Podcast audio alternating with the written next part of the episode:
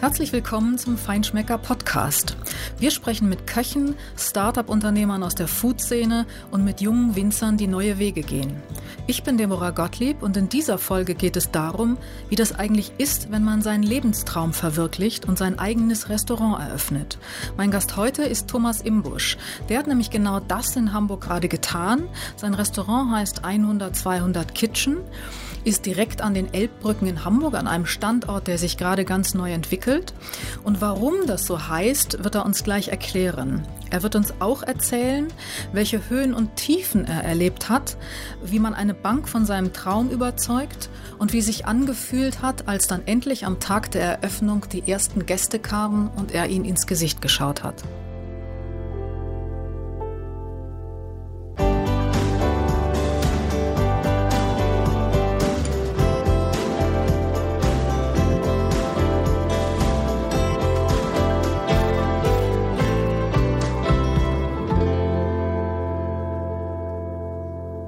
Thomas, schön, dass du da bist, ähm, dass du heute unser Gast bist an einem Montag. Ähm, da sind wir dir sehr dankbar. Das ist nämlich dein Ruhetag. Wir Exakt. klauen dir also sozusagen ja. deinen Ruhetag.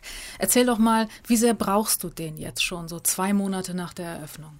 Man muss ja ganz klar dazu sagen, dass ähm, das ja klar, zwei Monate ist der Laden jetzt auf. Wir haben gestern die siebte Woche beendet, aber ich bin ja de facto schon seit September letzten Jahres auf Spannung. Das heißt also, auch Spannung soll wirklich heißen, die Vorbereitung, die, ja, sich das, das, das, ähm, das ganze Konstrukt zusammenbauen, sprechen, tun, machen. Also das ist eigentlich jetzt so die ersten zwei Monate, kann man sagen, grob, dass es jetzt ein normaler, in Anführungsstrichen, Alltag wieder wird. Und da bin ich über jede tatsächlich Stunde, weil ich jetzt gerade merke, dass das Einzige, was für mich der aktuelle größte Luxus ist, ist der Faktor Zeit jede Stunde, die ich habe und jede freie Zeit, die ich habe, wo ich nicht zu 100.000 Prozent im Laden stehe, ist für mich echt Luxus. Umso mehr danke, dass du heute hier bist äh, sehr, und diesen gerne, Luxus klar. uns ja. widmest, dem Feinschmecker. Sag mal, ähm, man könnte sagen, eigentlich kochst du doch auch nur mit Wasser, oder? Ja, das ist immer so, das ist so eine fast schon eine Plattitüde ja schon fast, man kocht nur mit Wasser, aber de facto ist es ja auch ein ganz, ganz großer Teil meines Konzepts, den Leuten wieder verständlich machen, dass äh, wir Köche alle nur mit Wasser kochen und äh, mir geht es oft darum, dass äh, viele Sachen nicht mehr verständlich sind, selbst für Menschen wie mich, die eine, ja, auch eine Drei-Sterne-Vergangenheit hatten und äh, es halt irgendwann für mich selbst nicht mehr nahbar war, was da passiert ist. Und deswegen habe ich für mich selber mit vielen Denkanstößen, gerade von meinen letzten Mentoren, die ich so hatte, festgestellt, dass es nicht das ist, was ich machen möchte, sondern ich möchte halt wirklich eine, eine sehr nahbare und verständliche Küche machen, die natürlich eine Komplexität hat, weil ich mich auch sehr, sehr gerne in einigen Sachen verliere, aber ja, am langen Ende kochen wir alle nur mit Wasser. Deswegen ja auch der Name 100, 200 Kitchen. Das ja. spielt ja genau darauf an, nämlich auf die Basics. Du gehst back to basics sozusagen, zurück ja. zu, dem, zu der Basis des ja. Kochhandwerks. Richtig. Ähm, erzähl mal, das ist ja so ein bisschen auch ein Bestandteil deiner Philosophie geworden und mhm. ist dein Konzept jetzt in deinem eigenen Restaurant und auch ein bisschen so die Quintessenz dessen, was du so bisher gemacht hast. Du äh, hast ja bei Tim Melzer, genau. mit Tim Melzer gearbeitet, du hast mit Christian Bau die absolute Spitze Spitzenküche ja. gearbeitet. Und daraus ist jetzt so das entstanden, 100, 200 Kitchen. Ja. Wieso, erzähl das doch bitte nochmal, das Back to Basics, wieso ist das für dich so wichtig? Wenn man irgendwann in diesen Küchen arbeitet, geht es eigentlich nur noch darum, den perfekten Teller herzustellen. Es geht gar nicht mehr darum, als, also ich kann jetzt nur als Koch sprechen, ich kann jetzt nicht hier sprechen als, als, als keine Ahnung, als Küchenchef war es dann wieder was anderes, aber als, als normaler Koch war es eigentlich nur noch das Wichtige, was auf dem Teller war, wie es auf dem Teller war, wie es angerichtet war und ob es jetzt links gesessen hat, rechts oder oben oder unten. Das war für mich essentiell zu der Zeit, als ich da angestellt war. Es ging gar nicht mehr so darum, dass man den Bezug zum Gast hatte. Also man hat gar nicht mehr dieses Wesentliche hat man völlig aus den Augen verloren. Es ging nur noch darum, das perfekte Püree herzustellen, den Fisch auf den Punkt zu braten und um nichts anderes mehr. Und es war viel wichtiger, das anzurichten, als am langen Ende den Prozess dorthin zu verstehen. Also es ging gar nicht darum, das Handwerk in den Vordergrund zu stellen, sondern es ging eigentlich ja darum, jetzt muss das so und so aussehen. Aber viele Sachen können halt einfach nicht so aussehen, weil die Sachen natürlich sind. Das sind Lebensmittel. Ja, die sind immer unterschiedlich. Immer. Die schmecken anders, da kann man schmecken, wie man möchte, kann man abschmecken, wie man möchte. Es ist immer anders. Und das ist ja auch das Interessante bei uns im Beruf. Aber das wurde dann irgendwann so krass und stark verändert, um halt diese, diese Arrangements auf den Tellern zu erreichen. Und das habe ich ja, ich habe es ja gelebt und geatmet. Und bis ich dann, ja, Tim Elzar kennengelernt habe, der das ja ganz, ganz anders gesehen hat und für mich eine ganz neue Welt eröffnet hat, der gesagt hat, und was bringt das jetzt? Also ich habe wirklich, habe Tellergerichte gekocht, wo ich gesagt habe, so Tim, jetzt zeige ich dir mal ganz kurz, was Phase ist. Ne? Also ich habe versucht, wirklich, habe ich ihn provoziert, dann gesagt, ich mache dich kaputt, ich kann tausendmal besser kochen und so. Und dann hat das gegessen und gesagt, und? Also war völlig unbeeindruckt. Und Warst das du da ist, geschockt? Ja, natürlich war ich da geschockt. Ich habe gesagt, wir sind eine Welt zusammengebrochen. Ich sage, das kann ja wohl nicht sein. Das ist ein Drei-Sterne-Gericht, was hier gerade sagt. Er, ja, und? Das ist doch völlig belanglos, sagte er, ob du das jetzt so anrichtest oder so. Und dann hat er erstmal, was willst du denn damit erzählen, sagte er. Ich sage, wie, was soll ich damit erzählen wollen? Ich koche hier gerade drei Sterne. Dann sagte er, du kochst hier gerade gar nichts. Du machst hier gerade Pünktchen auf den Teller, die nach nichts schmecken. Dann sagte er, damit holst du mich nicht ab. Hast du danach gedacht, du gibst deinen Beruf auf? Nein, nein, nein. Ich habe danach gedacht, jetzt mache ich die richtig kaputt. Und das war ein, ein sehr krasser und sehr intensiver Austausch über mehrere, viele Jahre. Und Tim hat mir auch quasi eine Selbstständigkeit mit Netz und doppelten Boden ermöglicht. Das, was da im Off-Club Madame X passiert ist, das war ja nichts mehr als eine große Spielwiese, die Tim uns Angestellte zur Verfügung gestellt hat, damit wir mal verstehen, was heißt es eigentlich, eine Gastronomie zu führen. Ich meine, heutzutage, es ist ja nun mal so, dass jeder kann irgendwie einen Laden aufmachen, aber nicht in dieser, wenn man, ein, wenn man eine Geschichte erzählen möchte, wenn man etwas verändern möchte, bewegen möchte, dann ist Gastronomie weitaus mehr. Ich meine, nicht nur der, ja, der unternehmerische Aspekt, der dahinter steht, sondern natürlich auch der emotionale Aspekt, der dahinter steht, dann die Mitarbeiterführung. Und das war für mich natürlich sensationell, weil ich das natürlich auch alles ausprobieren konnte mit einem Tim Melzer in der Hinter, der gesagt hat, so, so, so, mach das nicht oder hey, das war gut und das war extrem wichtig und das war auch die prägendste Zeit in meiner beruflichen Laufbahn, weil ich da einfach festgestellt habe, was für mich wichtig ist. Und mir ist es wichtig, was für eine Geschichte ich erzählen möchte. Das habe ich gelernt. Das Handwerk, das habe ich aus der Drei-Sterne-Küche gelernt. Das habe ich von Christian Bauer hat mir das reingeprügelt. Das war eine sehr intensive Zeit, aber für mich nach wie vor einer der besten Köche der Welt. Wann hast du ganz konkret das erste Mal gedacht, ich mache meinen eigenen Laden auf? Seit ich denken kann. Und warum hat es so lange gedauert, bis du es umgesetzt hast? Weil ich mich professionalisieren wollte. In den Bereichen, in denen ich dachte, dass es wichtig ist für mich, wollte ich mich professionalisieren. Das ist ganz einfach. Für mich kam es nie in Frage, irgendwas zu machen, um es des Machen wegen, um zu sagen, ich habe mich selbstständig gemacht, sondern je länger ich in der Gastronomie angestellt war, umso mehr Sachen habe ich gesehen, die ich so nicht machen möchte und für mich festgestellt habe, was für mich wichtig ist. Und dementsprechend hat das einfach seine Zeit gedauert. Und auf dem Niveau, auf dem ich arbeiten möchte, ich kann noch nichts mehr sagen, weil es, mein Gott, das ist jetzt die siebte Woche vorbei oder der zweite Monat, kann man sagen. Da gehört halt ganz, ganz viel dazu, wenn man das so machen möchte, wie ich das mache. Ganz, Und wann war dann ganz konkret der Punkt, wo du gesagt hast, okay, jetzt mache ich. Jetzt habe ich vielleicht so viel erlebt, gesehen, gelernt, erfahren, begriffen. Jetzt mache ich's. Vor vier Jahren. Was war da passiert? Da bin ich angestellt gewesen bei Tim Melzer und Madame X als Küchenchef. Aber gab es da einen auslösenden nee. Faktor, irgendwas? Nein, was nein, es waren einfach nur so viele Sachen, so viele Momente, wo ich einfach gesagt habe, ja, jetzt ist der Zeit, jetzt ist der Zeitpunkt gekommen, jetzt kann ich hier noch so viel mitnehmen, wie es nur irgendwie geht. Und dann parallel alles vorbereiten. Das heißt ja, es ist ja, wie gesagt, allein in einer Selbstständigkeit in sowas einen, einen Businessplan zu schreiben, das verschlingt ja eine unfassbare Zeit. Und wie ich eingangs gesagt habe, ich habe Zeit, nein, wenn man auf dem Niveau arbeitet, auf dem ich arbeiten möchte, äh, alles, was ich tue, ist zeitintensiv. Sei es die, die Lebensmittelbeschaffung, sich mit den Erzeugungen auseinanderzusetzen, sich mit dem Handwerk auseinanderzusetzen. So viele Sachen, die man einfach nicht gelernt hat oder gesehen hat, sich dann Learning by Do, also fast autodidaktisch, diese ganzen Schlachterhandwerkssachen, die man hat. Ja, es ist nur ein Schlachter, aber leckt mich am Bein, so ein Tier auseinanderzunehmen, das ist wirtschaftlich und ökonomisch wichtig noch weiter zu behalten. Das ist, das ist nicht ohne da gehört wirklich was dazu. Also das Fleisch nicht zu zerschneiden und nachher mehr Wurst als Fleischteile zu haben. Kannst du dich noch daran erinnern, als du das das erste Mal gemacht hast? Wie war das? Da möchte ich mich gar nicht daran erinnern, das war eine Katastrophe. Warum? Weil ich das Tier komplett zerschnitten habe, also komplett.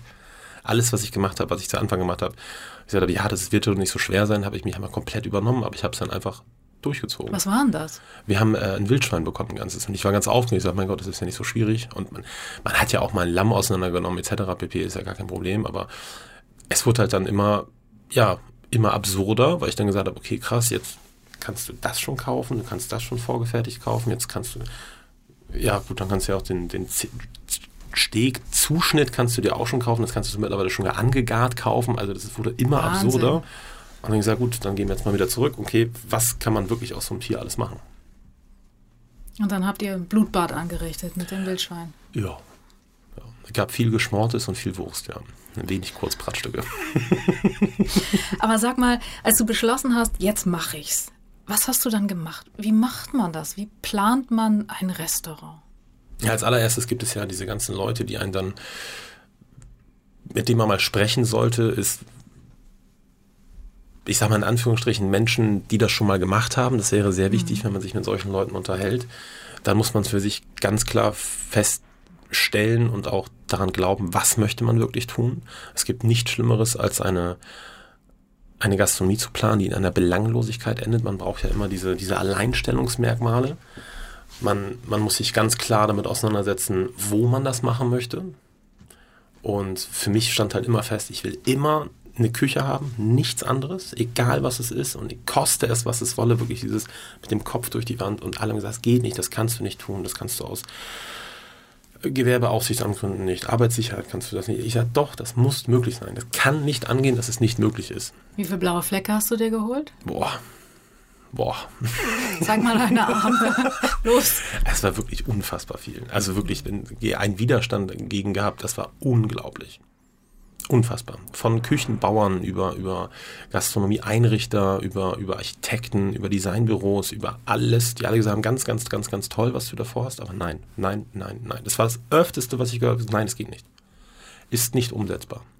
Kann man nicht tun. So einfach ist das nicht. Aber wenn man so ein Perfektionist ist, wie du es ja wirklich bist, dann baut man ja schon wahrscheinlich Luftschlösser am Anfang, oder? Hast Total. du viel zurückgerudert? Ich meine, deine Tische sind aus 80 Jahre gelagertem mhm. Holz. Mhm. Die sind irrsinnig schön, das ist mhm. Wahnsinn. Aber du hast da ja einen Aufwand betrieben. Wie weit bist du zurückgerudert? Also was war Gar eigentlich... Nicht. Okay. Nein, das Einzige, was, wo wir wirklich einen Kompromiss eingegangen sind, ist, dass die Küche auf einem Art Sockel steht. Das lag aber vielmehr an der, an der, an der Immobilie selber, weil die Medienführung nicht möglich war, weil unter unserem Restaurant ist eine IT-Firma, die genau exakt unter unserem Küchenblock ihren Serverraum hat. Ah, super. Und das war der einzige Grund, der einzige Kompromiss, ansonsten nichts, keinen einzigen Kompromiss eingegangen. Das heißt, du hast alles durchgefochten ja. gegen die ganzen Widerstände. Gegen alles, weil ich dann irgendwann Leute an meiner Seite hatte, sei es den, meinen unfassbar sensationell guten Vermieter, der einfach gesagt hat, mach, Denkmalschutz. Ich meine, wir haben da oben. Kannst du mir eine, mal einen Kontakt zu dem herstellen? Den hätte ich auch gerne. Nein, er hat, gesagt, er hat gesagt, das ist ein Mensch, der hat einfach auch der hat ein gewisses Alter und der hat gesagt, ich mhm. habe schon so viel gemacht, ich mache das aus Freude.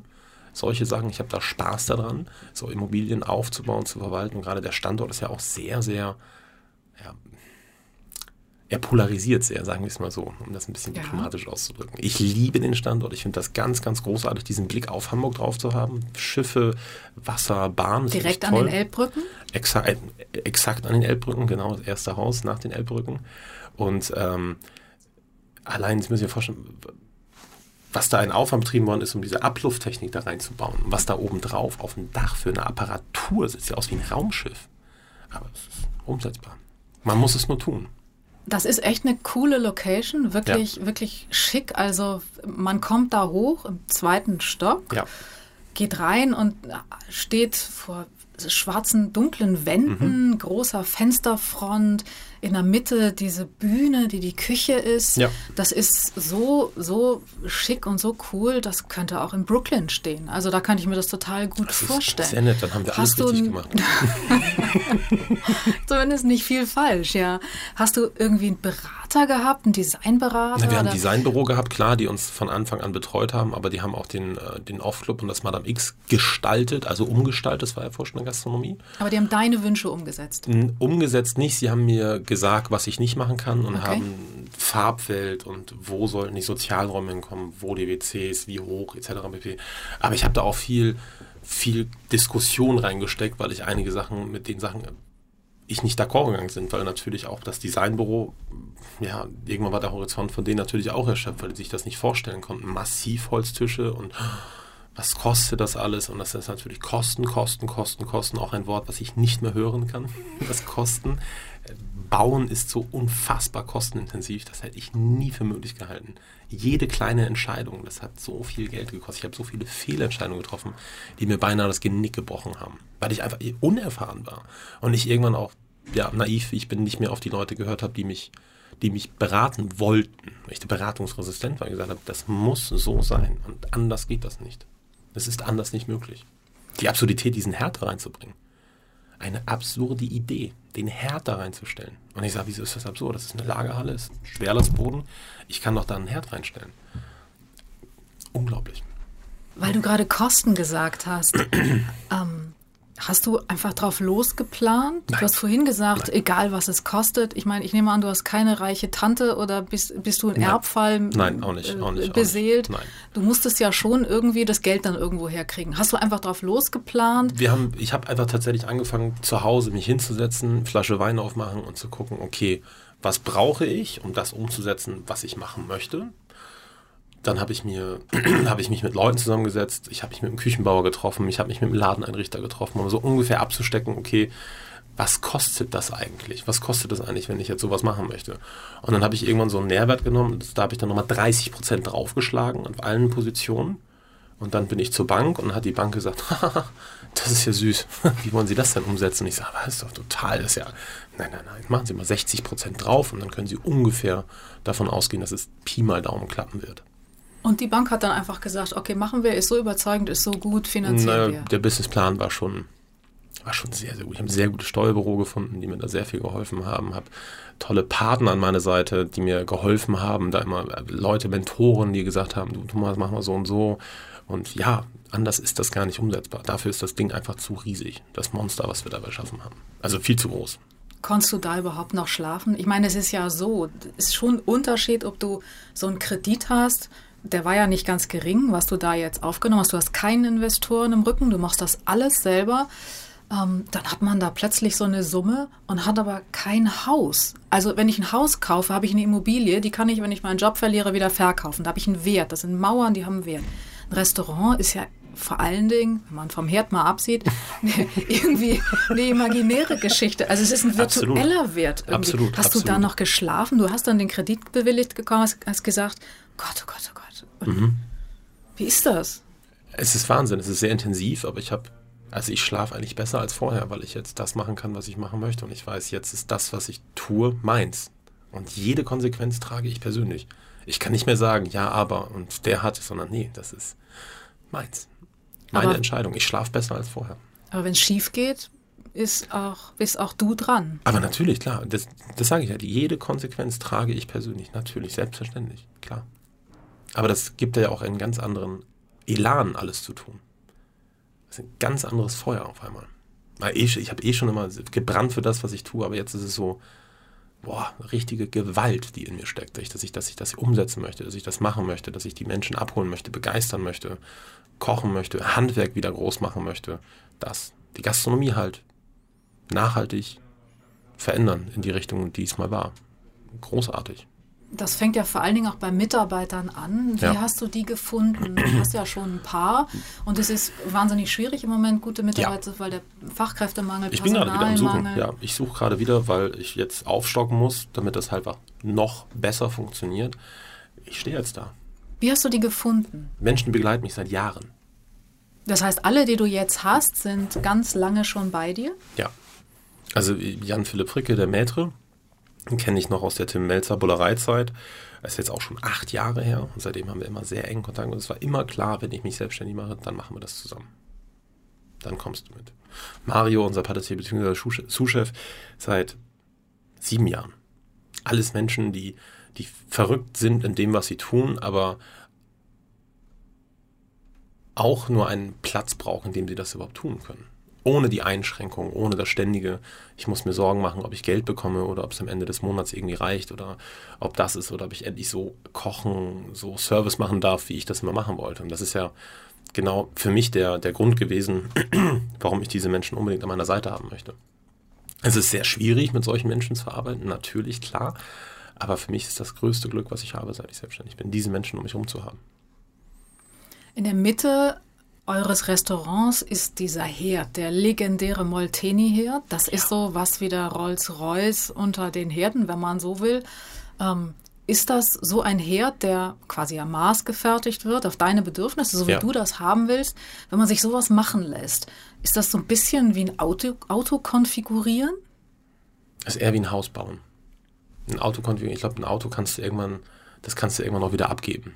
Aber dieses, dieser, dieser Herd, das ist für mich der Inbegriff von Kochen. Das ist diese, diese Wärme, die da abstrahlt, das ist diese, diese Massivität, dieses, das Ding ist, für mich ist das Ding unzerstörbar das ist eine unfassbare Gewalt, was von ihm ausgeht, diese Leistung, die er hat. Und ich finde ihn einfach unglaublich ästhetisch. Ich finde das einfach toll. Und es kocht sich einfach anders darauf. Das ist einfach so. Wie groß muss man sich den vorstellen, wenn man ihn jetzt noch nicht gesehen hat? Zweimal zwei Meter. Wow, das kann man ist so eine Ansage. Sagen. Ja, eine Tonne mit zweimal zwei Metern. Mehr geht nicht. Also für mich, das ist ne, immer sehr subjektiv, aber für mich ist das absolut der Inbegriff von Kochen. Das Ding. Weil das eben auch so was ganz Bodenständiges hat. An sowas. oder aus, genau, mhm. richtig. An, aus, sonst war es das nicht. Man muss ihn, es ist tatsächlich wie eine Frau, man muss sie kennenlernen, man muss sie bezirzen, damit man überhaupt weiß, wie der funktioniert, weil man sagt, ja, so und so kocht man damit. Nee, ist halt eben nicht so. Man Lass das halt nicht Molteni genau hier bezirzen. Ich weiß nicht, ob halt, das so in deren Image passt. Man muss halt wirklich, doch, ist es so, man muss wirklich, man muss den Herd kennenlernen. Man kann nicht sagen, wie es heutzutage ist, an und Stufe 10, 12, man weiß genau, wo es ist, aber man muss wirklich, man muss arbeiten mit dem Gerät und ihn verstehen lernen. Das ist, der hat ein Leben, das Ding. Das ist, das klingt so absurd und affektiert, aber es ist de facto so. Wir arbeiten ja jeden Tag mit ihm und haben jetzt gerade, gerade im Hauptgang haben wir jetzt gerade Rind und haben Wellington gemacht und äh, drei Tische sensationell, Top-Blätterteig aufgegangen, exakt zur gleichen Stelle das Beef hingegeben, aber es war ein Ticken größer und schwarz. Unglaublich. Also Sekunden, schwarz. Und das ist das, was ich meine. Das ist, man, muss, man muss sich damit täglich neu auseinandersetzen. Das ist wahnsinnig spannend für uns. Was habt ihr da gemacht? Schwarzes Beef. Naja, zum Tisch gehen und sagen, wir haben jetzt gerade, also nicht wir, wir haben es auf den Herd geschoben, dass er böse ist. Und dann sind wir zum Tisch und gesagt, es dauert jetzt weiter nochmal 20 Minuten. Ob sie damit okay sind. Und habt ihr ihm ein Glas Champagner gegeben? Ja, ja, aber anders ist, was soll man machen? Ich würde ja niemals irgendwas Schlechtes rausschicken, darum würde ich nicht tun, aber es geht ja, ich habe ja noch viel weniger Chance, weil die Gäste sehen es ja auch. Zum Glück können sie es nicht riechen, weil wir eine sehr gute Abflussanlage haben, aber sie sehen das ja auch, dass irgendwas in der Box gegangen ist. Das ist ein ganz wichtiger Punkt im ja. Übrigen. Ähm, ihr habt um diesen Herd auf dem Podest in der Mitte des Raumes ganz spektakulär und ganz präsent ähm, dem Herd und euch irgendwie auch eine Bühne gebaut. Dieses Podest musste sein, aus bautechnischen genau, Gründen hast du gesagt. Ja. Aber äh, letztendlich ist es und wirkt es wie eine Bühne. Und auf dieser Bühne steht ihr und kocht, ähm, du mit deinem Team. Mhm. Und drumherum, fast komplett drumherum sitzen die Gäste ja. und sehen euch zu. Du warst, also bei Christian Bau ist die Küche versteckt, bei Tim Melzer im Off-Club war sie auch, ja, ähm, auch nicht sichtbar. Genau. Jetzt bist du sichtbar für alle mit jeder deiner Regungen auf dieser Bühne. Wie hm. fühlt sich das an, wenn man so komplett also, sensationell, weil für mich ist die Küche der emotionalste Ort, den es gibt, den man, den man erfahren kann. Alles dreht sich und spielt sich in der Küche ab. Das ist also das ist, das, das ist mein Ernst. Das ist nicht irgendwie eine, eine Plattitüde oder jetzt habe ich ein tolles Konzept. Das ist so. Ich bin so aufgewachsen, alles passiert in der Küche. Wir hatten ein wunderschönes Haus und Küche war trotzdem der wichtigste Ort. Und wenn man sich mit Kollegen trifft oder bei Kollegen essen geht, ist man zum Schluss auch wieder in der Küche oder zu Anfang in der Küche. Und für mich ist es ich kann das endlich tun, was ich immer tun wollte. Und ich kann den Menschen endlich das zeigen, dass da unfassbar viel dahinter steckt, bevor so ein Teller in irgendeiner Form mal so aussieht. Dass es ein wahnsinniger Aufwand ist, dass es, dass es Handwerk ist, dass es pure Emotion ist, dass es Leidenschaft ist und das kann man ich möchte niemandem im Service zu nahe treten, das ist unfassbar wichtig, aber das ist ja dieses stille Post-Ding. Der Service sieht das, ist begeistert von dem, aber er bringt ja auch nur das Gericht an den Gast. Und ist gar nicht so, man kann das gar nicht transportieren auf dem Teller, was eigentlich passiert, wenn man einen Ofen aufmacht, das rausholt, das Stück Fleisch nochmal nacharrosiert, die Aromen, die an in, in, in die Nase steigen, die Begeisterung, die man hat, wenn man das Fleisch anschneidet. Aber wenn man das alles sichtbar macht, den kompletten Prozess, dann ist das was ganz anderes. Und dann ist es auch gar nicht mehr in Anführungsstrichen so wichtig, dass dieser Teller so wahnsinnig aufwendig aussieht, sondern die Wahrheit ist dann wirklich das, was auf der Gabel auf dem Löffel ist. Und das ist für mich total spannend. Deswegen treibst du das ja auch quasi auf die Spitze, indem du, so habe ich das erlebt, selber an den Tisch gehst und bestimmte Gerichte auch am Tisch finalisierst. Ja, ich hatte natürlich. die Pfanne, die du dann, das brutzelt noch ja. und äh, du stehst dann am Tisch und erklärst, das ist so das Direkteste, was ja eigentlich möglich ist zwischen ja. Küche, Koch und Gast. Ja. Extrem wichtig. Ich kenne als Beispiel, was du gegessen hast, das war ja ein, ich glaube, Saibling oder Bachforellenfilet. Ich meine, da reden wir von Sekunden, Sekunden, dass das Ding entweder à point ist oder drüber. Und warum soll ich mir da einen riesen Hassel machen und das versuchen vorsichtig, wenn ich doch weiß, es ist am besten frisch aus der Pfanne. Punkt. Da braucht man sich nicht vormachen. Das ist für mich per Definition das Beste, was man aus diesem Lebensmittel machen kann. Warum soll ich das nicht am Tisch machen? Direkt in der Pfanne. Aus welchem Grund? Also was spricht dagegen? Niemand. Es ist mein Gasthaus und ich kann da machen, was ich will. Und das ist das für mich unfassbar Wichtige, was ich, meine Erkenntnis, die ich aus den letzten acht Wochen gewonnen habe. Ich kann machen, was ich will. Und ich kann es endlich so machen, wie ich es will. Aber wenn du sagst, ähm, dass die Gäste an allem teilhaben und das mhm. ist sehr emotional. Es gibt ja auch Emotionen, die vielleicht die Gäste nicht unbedingt sehen sollen. Ich meine, dann verbrennt ihr so ein Beef ja, und das ist schwarz und dann flucht man doch mal oder haut irgendwie, tritt dem Molteni-Herd in die, ins Schienbein. Kann man machen, so. aber also, hat man eh verloren dann. Leidet dein Schienbein, ja klar. Nein, aber ein ganz, ganz wichtiger Punkt. aber diszipliniert man sich da selber? Tut man definitiv, aber irgendwann ist die größte Disziplin, die man sich aufoktroyiert, auch weg, weil man dann einfach nur noch denkt, das kann doch nicht wahr sein, was ist denn hier gerade passiert oder eine Missstimmung zwischen den Mitarbeitern, das ist einfach so, aber das ist das Leben, das gehört dazu, das ist eine Küche, das ist normal, dass so etwas passiert. Und warum soll, warum soll der Gast daran nicht teilhaben? Warum nicht? Aus welchem Grund? Das habe ich mir auch gedacht. Ja, du kannst doch nicht sagen, warum denn nicht? Wenn den Leuten es nicht passt oder nicht funktioniert. Ja gut, dann waren sie einmal da. Es gibt in Hamburg über 3700 gastronomische Betriebe, die eingetragen sind. Dann bitte. Dann ist das nicht ihr gastronomischer Betrieb. Ich muss ja nicht die eierlegende Wollmilchsau zu sein, um den Gast so zu begeistern. Ich möchte den Gast ja damit begeistern, was ich tue. Und das gehört auch dazu, auch zu scheitern. Massiv. Ich meine, ich habe mir den Arsch gebissen, was da am Samstag passiert ist mit dem Beef. Aber das ist nun mal so. Nicht gar nicht mal, weil wir es ja, weil wir es verkackt haben, sondern einfach nur, Mario hat ein, das ist selbstgemachter Blätterteig. Das ist allein das ist schon ein wahnsinniger Aufwand. Ja, wo gibt's das noch? Exakt. Und dann ist der nächste Punkt, so ein Rinderfilet aus einem Tier rauszuschneiden, was da im Ganzen hängt. Dann weiß man erstmal zu schätzen, was ein Rinderfilet überhaupt ist. Das ist das absolut edelste Teil vom Tier. Und wir haben es verkackt. Und das ist halt einfach, das ist für mich viel ärgerlicher, als, oh Gott, was soll der Gast sagen? Diese ganzen Tiere hängen bei dir im Kühlraum. Mhm. Äh, ich habe ein Schwein gesehen, mhm. was ihr da hängen hattet. Ähm, wo kriegst du die her? Wo kriegst Ganz du auch diese Qualität her? Ganz unterschiedlich. Sich extrem mit dem Thema auseinandersetzen. Die Absurdität ist, ist ja tatsächlich, dass es viel schwieriger ist, ganze Tiere zu bekommen, als die zugeschnittene Ware zu bekommen, weil da kann ich überall anrufen. Ich kenne so viele Leute sofort. Das ist am nächsten Tag da. Aber sich mit Erzeugern auseinanderzusetzen, die, die ja das Tiefste ihrer selbst dann preisgeben, weil ein ganzes Tier ist ja immer ungeschönt. Man kann ja alles sehen. Man kann bei einem Schwein sehen, ob das Tier gruppiert worden ist, ob es einem Kannibalismus verfallen ist, weil Schweine neigen dazu, bei schlechter Haltung sich selber anzuknabbern und meistens immer den Schwanz. Und ähm, wie sehen die Pfoten aus? Ne? Wie ist das Schlomenfett? Und gerade beim Thema Schwein unfassbar viele Parameter, die es zu bedenken gilt. Und ein Züchter oder ein Bauer, der das dann preisgibt, das ist schon da haben sich viele verschlossen erst, ganz, ganz viele. Ja, wir können helfen. Ich so, nee, ich will keine Hälfte haben. Ich will ein ganzes Tier haben. Keine Hälfte. Keine, klar muss Fleischbeschau, das muss alles passen, aber ich möchte das Tier nicht von euch berührt haben. Ich möchte das selber alles machen. Und das hat wahnsinnig viele Gespräche gekostet, viele zugeschlagene Türen tatsächlich auch, weil die gesagt haben, nein, sowas machen wir nicht, das tun wir nicht, weil die sich natürlich auch alle selber schützen wollen, aber man muss sich da einfach rantasten. Und einfach machen. Nicht labern, sondern machen. Das heißt aber, die Produzenten, mit denen du jetzt zusammenarbeitest, das sind die, die dir alles offenlegen quasi. Mhm. Das ist also auch eigentlich die, die Form von Ehrlichkeit, ja. die auch dein Verständnis ist ja. von deiner Arbeit. Absolut. Das ist genau wie wenn, wenn, wenn, wenn, wenn ein Tier ein ganzes Tier haben, kann ich natürlich sagen, ich hätte gerne eine Bratprobe. Ich würde mir von der Qualität mal ein Stück reinholen, ein Stück Fleisch, möchte das mehr proben.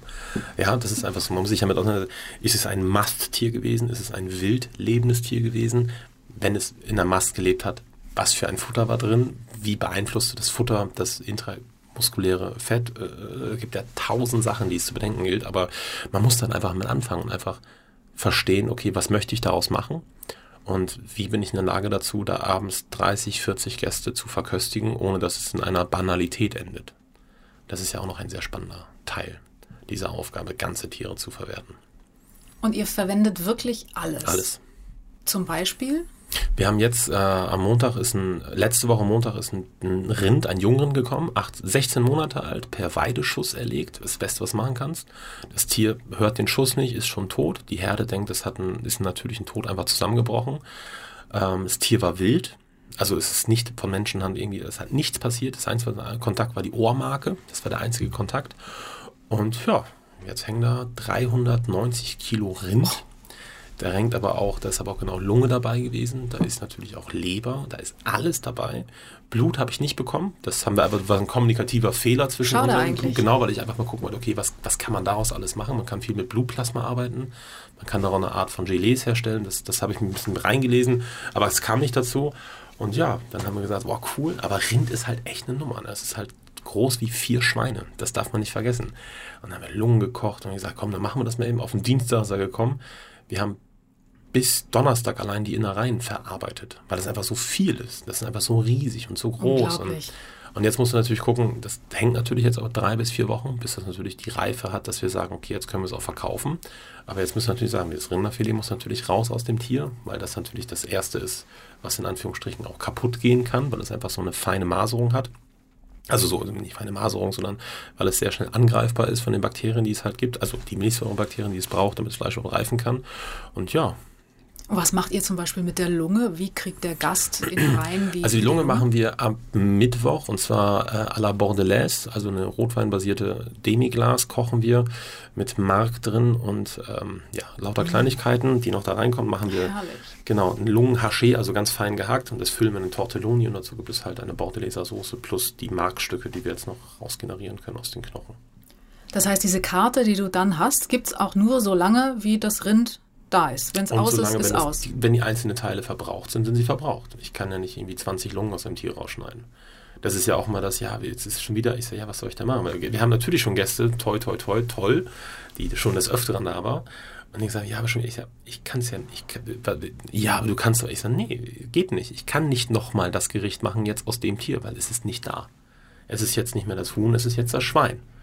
Und nach dem Schwein war es dann halt ein Dammhirschen. Ja, aber das war so, ja, super, aber es ist es halt jetzt gerade nicht. Verstehen das die Gäste?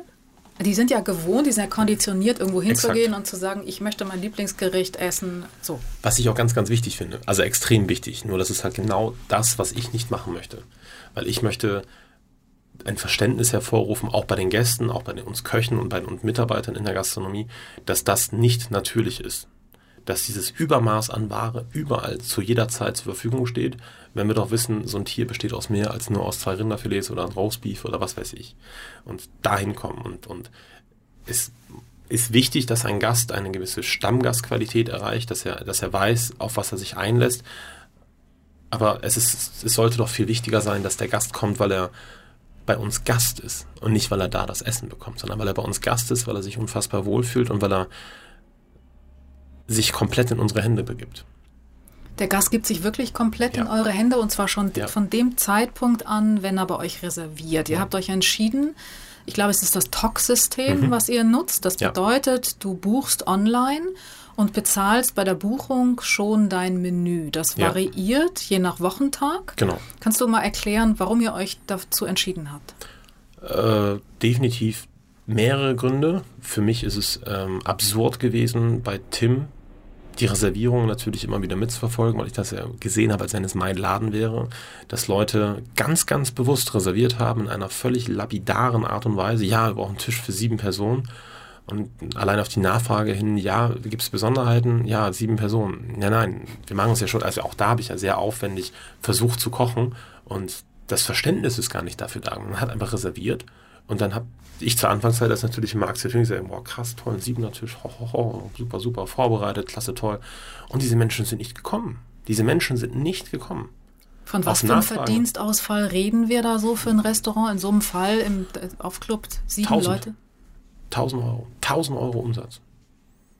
Wareneinsatz, Personal, völlig abgesehen, das sind einfach 1000 Euro Umsatz, die immer mal weg sind. Und in einem völligen, in einer völligen Gleichgültigkeit nach mehrmaliger Nachfrage, ob man dann kurz mal telefonieren könnte, was mir denn einfallen würde, das zu hinterfragen, warum der Gast nicht kommt. Ich sage, entschuldigen Sie. Also ich war, ich war so sauer, ich habe mir ganz kurz erklärt. Und jetzt sage ich meinen Bauern, sage ich jetzt mal ganz kurz, alles klar, nee, ihr konnt nicht kommen, ich kann dich auch nicht bezahlen. Mitarbeiter sage ich auch, die Auswahl, reingeholt hat für ihren Tisch, das geht nicht, das funktioniert nicht. Tut mir leid, ich kann dich nicht bezahlen. Das Verständnis der Menschen und der Gäste, die so etwas praktizieren, ist nicht vorhanden. Die Wertschätzung für das, was da passiert, ist nicht vorhanden. Die glauben, es ist normal, dann ist der Tisch halt vergeben. Aber wie soll denn der Tisch wieder vergeben werden für ein Menü für sieben Gänge für 77 Euro damals? Das passiert nicht mal ebenso. Ist es nicht komisch? Im Theater bezahlt jeder ganz selbstverständlich, wenn er die Karte ja. kauft, die Karte sofort. Da also redet egal, keiner drüber. In der Gastronomie egal, ist das ein Riesenthema. Ist, ja, weil die Gastronomie sich halt einfach in, in etwas hinentwickelt hat, was einfach nicht gut ist. Man hat sich einfach immer wieder dem Gast extremst unterworfen, um einfach attraktiv am Markt zu sein, aber völlig außer Acht gelassen, warum man das eigentlich tut. Und jeder, egal welcher Berufung er nachgeht in seinem Leben, möchte eine gewisse Wertschätzung haben für das, was er tut. Und ich kann es einfach nicht, wenn ein siebener Tisch nicht kommt in meiner Selbstständigkeit. Ich, unglaublich. Ich wüsste gar nicht, wie ich damit umgehen soll. Deswegen verstand für mich von Anfang an klar, dadurch, dass ich mein Leben nach dem, was ich, was ich tue, ausgerichtet habe, nach dem Thema Essen und Trinken. Also wenn ich frei habe, wenn ich Zeit habe, dann gehe ich auch essen, egal wohin. Und nehme da auch alle Strapazen auf mich, weil ich einfach eine unfassbare Freude und Befriedigung daran finde. Aber es ist in jedem Land ist es normal. Oder Kreditkartendaten anzugeben. Völlig normal. Das ist Standard. Das ist, da gibt doch gar kein Gespräch darüber. Und in Deutschland musst du dich dafür rechtfertigen. Ich meine, wir haben toi toi toi kaum Gegenwehr erfahren. Ich glaube, wir haben zwei Leute gehabt, die sich ganz, ganz boshaft per E-Mail bei uns geäußert haben. Wir waren beide schon zweimal da. Ne, danach, als sie gesagt haben, okay, wir wollen mal gucken und was mir einfallen würde, ich wäre doch kein Drei-Sterne-Restaurant und kein Noma oder was weiß ich, also die gar nicht verstanden haben, das ist doch gar nicht das, ist, was ich machen möchte, dass ich mich irgendwie künstlich rar machen möchte. Das ist doch völliger Quatsch. Ich habe doch ein Gasthaus. Nur ich muss mich doch auch schützen. Und du musst vor allen Dingen Planungssicherheit haben. Planungssicherheit, exakt. Ich kaufe ein ganzes Tier, ein ganzes Rind kostet auch ein ganzes Geld.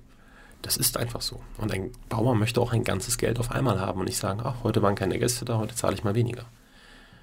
Das ist ja, also ich, ich, weiß gar nicht mehr, was ich da noch zu sagen soll. Dieses Thema Ticketsystem ist für mich, das ist so gesetzt, weil das ist für mich einfach so, ja. Ist aber in Deutschland ein schwieriges Thema. Absolut, also natürlich, klar. In, in den Absolut. USA ist das nahezu schon selbstverständlich. Es gibt Burgerbuden, die mit Ticketsystem funktionieren. Ehrlich? Ja, aber natürlich. Natürlich. Weil alle Leute sagen, wofür noch? Ja, klar. Wofür noch? Ich bezahle den Burger, gehe in der Mittagspause hin und hole ihn ab, dann habe ich ihn. Da muss ich noch nicht mal darauf warten, dass ich bezahlen darf. Super so. praktisch. Und da die Geschichte sich eh ändern wird mit der ganzen Bezahlvorgängen etc. pp, das wird alles, alles komplett nur noch online funktionieren, ist das, ist das für mich das Beste, was ich hätte machen können. Sag mal, ähm, nun ist es ja so, dass man sich manchmal im Leben an so ganz einschneidende Dinge, Erlebnisse hinterher gar nicht mehr erinnert. Ich kann mich zum Beispiel überhaupt nicht an den Tag meiner Hochzeit erinnern. Ob das jetzt gut oder schlecht ist, ist eine andere Geschichte. Aber das war so ein einschneidendes Erlebnis. Die Eröffnung deines Restaurants war auch, nehme ich mal an, ein ganz einschneidendes Erlebnis. Kannst du dich an den Tag noch erinnern? Wie hat sich das angefühlt? Du hast die Tür aufgemacht oder wer auch immer. Jetzt, der vor, du sieben, vor sieben Wochen. Das ist wie mit deiner Hochzeit. Ich will es einfach vergessen. Wir haben, wir haben alles falsch gemacht, wir hätten falsch gemacht. Wir haben uns zu sehr vorbereitet, wir haben uns zu verkrampft hingestellt, wir haben uns zu sehr, wir haben gar nicht mehr an das geglaubt, was wir gemacht haben. Wir haben einfach nur gehofft, jetzt geht's los und hey, hey, hey. Und das war, also man kann dazu sagen, niemand ist gestorben, alle haben ihre Rechnung bezahlt.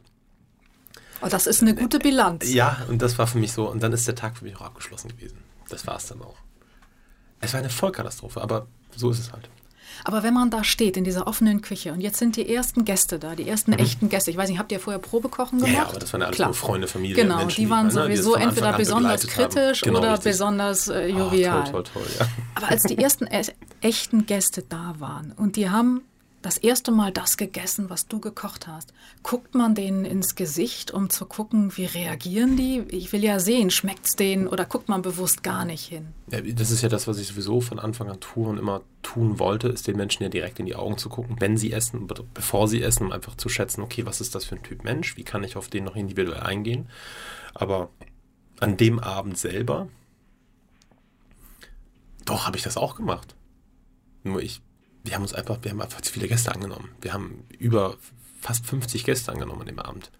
Und das war einfach viel zu viel zu viel. Und wir hatten also kaum Zeit, auf das, das Elementare überhaupt wirklich umzusetzen. Und das war, äh, ich möchte ihn einfach vergessen. Ich lasse dich da so schnell nicht raus aus der Nummer. Versuch doch nochmal, dich zu erinnern. Also, du hast bestimmt irgendwann an diesem Abend eine positive Reaktion gekriegt. War das dann so ein Gefühl wie, hey, Strike, das ist es? Definitiv ja, aber dafür bin ich viel zu, viel zu perfektionistisch, als ich das in irgendeiner Form hätte gelten lassen können. Weil ich so viele Sachen gesehen habe, auch die ich gemacht habe, und ich sage, nein, das war nicht gut, das war nicht gut, das war nicht gut. Und es war, es war für mich kein schöner Tag, auch kein schöner Abend. Das glaube ich dir nicht. Ja. Doch, das war wirklich, ich sage, nein, nein, nein, nein, nein, genau so nicht, genau so nicht. Weil wir viele tolle Gäste hatten, viele, wie sagt man so schön, großkalibrige Gäste in der Gastronomie, also Menschen, die, die ihr täglich tun, damit machen, essen zu gehen, die damit ihr Geld verdienen. Menschen, die, die mich seit Jahren begleiten als Gäste. Und man hat diesen Menschen einfach angesehen, ja, das war toll, aber man hat ihn ganz genau angesehen, mhm, ja, nee. also nee, das ist echt, das ist so der erste Tag, das ist, nee, das war zum, das war der erste Tag. Und der zweite? Der war viel, viel besser. Weil da wussten, nee, da, da, man muss ja mal dazu sagen, da weiß man dann ungefähr, okay, wie funktioniert was. Und man kann ja alles vorher planen. Was man aber nie planen kann, ist der Faktor Mensch. Wie bewegt sich ein Mensch im Restaurant? Klar, leiten wir das, wir versuchen die Menschen von der Tür abzuholen, haben eine Klingel, um natürlich viele, viele Faktoren auszuschließen, damit die Leute sich voll und ganz hingeben in dem, was wir tun. Aber bei einigen Menschen hast du da einfach verloren. Da kannst du machen, was du willst. Die wollen einfach nicht mitmachen. Wie äußert sich das? Die gehen dann einfach weg. Ich meine, du warst ja auch bei uns zu Gast und dann kommst du in die Tür rein und du läufst dann einfach voraus. Du läufst dann einfach in die Küche rein. Ja, so bin ich. Ja. Entschuldigen Sie, kennen Sie sich aus? Und dann dreht der Gast sich um. Also man, so viele Sachen, man denkt, das kann nicht dein Ernst sein. Du kannst doch nicht einfach jetzt hier in den Laden reinlaufen. Das geht doch gar nicht. So mit Jacke an und Tasche in der Hand. Hä? Also das sind aber, das kann man nicht planen. Da, da, muss man einfach mit wachsen. Da muss man einfach gucken, okay, wie geht man jetzt am nächsten Tag damit um, weil man möchte das ja nicht haben. Einen freilaufenden Gast im Restaurant. Gut, also ich glaube, ihr habt sie mittlerweile ganz gut eingefangen. Wenn du jetzt so ein bisschen Resümee ziehst und zurückguckst, Gab es irgendwo eigentlich mal einen Punkt, wo du gedacht hast, ich schaffe das doch nicht? Nee. Nee. Also die Punkte, klar, gibt es jeden Tag. Den gibt es jeden Tag, wenn ich aufs Bankkonto gucke oder wenn ich da eine E-Mail bekomme oder da Post oder hier ein Amt oder da das. Ganz, ganz viel. Nein, aber nein, nein, nein, nein, nein.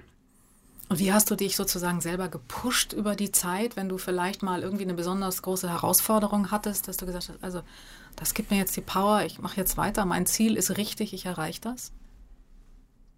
Das große Ganze. Immer wieder das große Ganze. Also Immer sich nicht in kleinen Nein. Kleinigkeiten, in Details verstricken, sondern nach vorne gucken, das Haupt, das Endziel angucken ja, und genau. darauf hinarbeiten. Weil das ist ja sowas, das kann man auch anderen mit an die Hand geben, die definitiv, definitiv, egal haben. was es ist, wenn man das macht, man muss immer versuchen, das große Ganze. Das hat Tim Melzer in mich reingeprügelt und gesagt, Junge, verlier dich nicht in den Nichtigkeiten. Lass das passieren sein, was passiert ist, aber guck, was dabei rausgekommen ist dieses ständige, weil ich bin gerade ein ganz besonderer Kandidat, der das toll kann, sich in den Kleinigkeiten verlieren kann. Das ist als Koch das ganz toll, dass man das kann, aber es ist sehr schwierig als Unternehmer das zu machen. Und das hat mich immer wieder nach oben geholt. Es war der kleinste Kleinigkeitenschritt. Das war, wenn der Küchenbauer die ersten Edelstahlmöbel angeliefert hat. Das war für mich unfassbar emotional, weil das ist das ist ein Edelstahltisch, da steht mein Name drauf. Thomas Imbusch, 100, 200. Total abgefahren. So wie andere ihre Initialen auf die Manschetten. Äh, ja, für mich war das ein Edding, ein Edding gemalte Name auf einer Edelstahlplatte. Das wäre total großartig.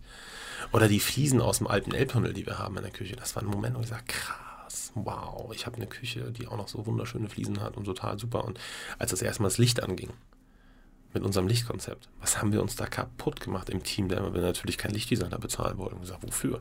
Das können wir doch auch selber. Das haben wir dann ganz schnell gemerkt, dass wir das nicht können. Aber wir haben uns da so reingekniet und welch, das war ganz, ganz unfassbar toll, als das erste Mal dieses, diese Lichtstimmung drin war. Oder die ersten Sonnenuntergänge im Laden, als er dann so einigermaßen fertig war. Immer noch Gänsehaut, wenn da, wenn abends die Sonne untergeht. Immer noch. Hast du deine Wohnung schon gekündigt? Du klingst so, als würdest du jetzt in deinem Restaurant leben. Ich, meine, klar lebe ich da. Ich bin da seit, ich bin da ganz viele Stunden am Tag, ganz, ganz viele Stunden. Schlaf eigentlich nur noch ich schlafe eigentlich nur noch in meiner Wohnung. Mehr tue ich nicht.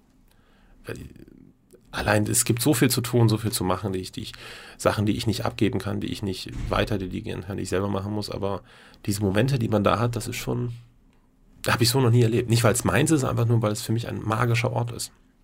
Und wie fühlt das sich jetzt an, wenn man seinen Traum, seinen Lebenstraum dann tatsächlich lebt? Geil. Unfassbar geil. Das ist einfach schön. Menschen jeden Abend mit denen versuchen zu begeistern mit dem, was man täglich tut und Menschen abzuholen und sie vom Gegenteil zu überzeugen, dass das nicht nur eine aufgeblasene Marketinggeschichte ist, die ich da mache, sondern dass es tatsächlich bodenständige, sehr ambitionierte Gastronomie ist. Und wir ein Gasthaus kreiert haben, wo es viel, viel Arbeit gibt, wo man noch viele Sachen ändern kann und noch so viele Sachen, die ich selber ändern möchte. Ich habe oben noch so einen, diesen Emporenbereich, so eine Galerie, da möchte ich noch viel Hirnschmalz reinstecken das Kochen, das, das tägliche Kochen, die Sachen, die da entstehen, großartig. Mega geil. Also mehr geht, für mich geht mehr nicht. Und es ist halt nicht so, oh, das ist jetzt so ein Monat und na, frisch. Nein, das ist halt das Potenzial, was man daran sieht, im täglichen Tun ist unbeschreiblich. Thomas, vielen Dank, dass du heute da warst. Und äh, 100, 200 Kitchen, unbedingt hingehen. Wichtig. Ganz tolle Location, tolle Bühne. für gutes Essen und für ganz viel Spaß, Freude. Stimmt, ja. Wir wünschen dir alles Gute und viel Dankeschön. Erfolg. Vielen Dank.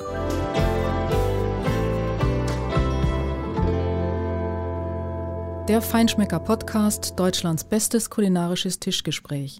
Noch mehr spannende Themen findet ihr in der aktuellen Ausgabe des Magazins, jeden Monat neu und überall dort, wo es besonders gute Zeitschriften gibt.